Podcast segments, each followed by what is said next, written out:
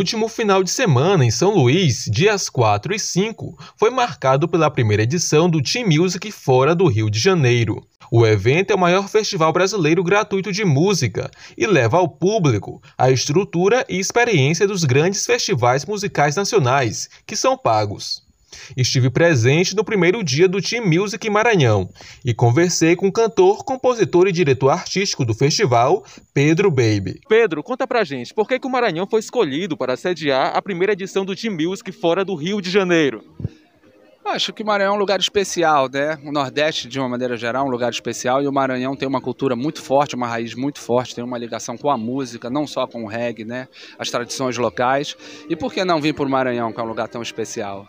A gente ficou muito feliz dessa opção, a gente está aqui muito feliz de realizar esse festival, muito bem atendido, muito feliz por os órgãos é, governamentais nos ajudando, todo, todo mundo presente, todo mundo contribuindo, para que a gente possa fazer uma festa linda para o maranhense. Muito bom. E como foi o processo de escolha dos artistas que estarão no evento?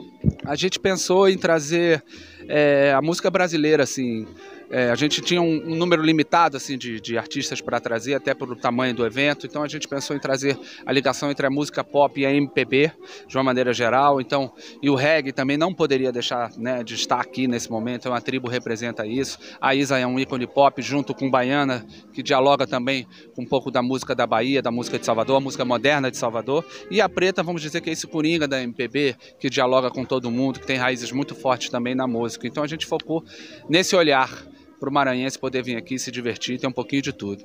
O Team Music Maranhão ocorreu no espaço reserva do shopping da ilha. A concentração do público no espaço começou por volta das 6 horas da noite. Isa e Tribo de Já foram as grandes atrações da primeira noite de shows. O show da Isa começou após as 8 horas da noite. A artista começou as performances com a música Gueto e encerrou com Brisa. Antes de subir ao palco, a Isa concedeu-me uma entrevista. Boa noite, Isa. Primeiramente é um grande prazer entrevistá-la.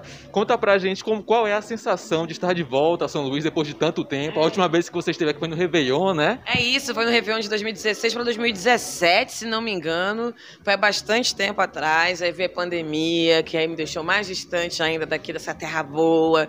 Eu tenho bastante fã aqui, tô esperando encontrar alguns lá fora. Estou muito feliz de voltar, minha equipe está muito feliz com esse reencontro. Isa, conta pra gente, você lançou muitos singles, né, em 2022 e o próximo álbum, já tem previsão de estreia, como é que tá o andamento? Tá chegando, né, tá chegando, é só isso que eu posso falar, mas daqui a pouquinho meu álbum tá na rua, tô feliz, enquanto isso a gente vai curtindo as músicas desse curta que eu lancei há pouco tempo, que se chama Três, com certeza a galera que tá aqui fora vai conferir essas músicas novas, e é isso, vamos seguir aguardando, gente, daqui a pouco tem música nova.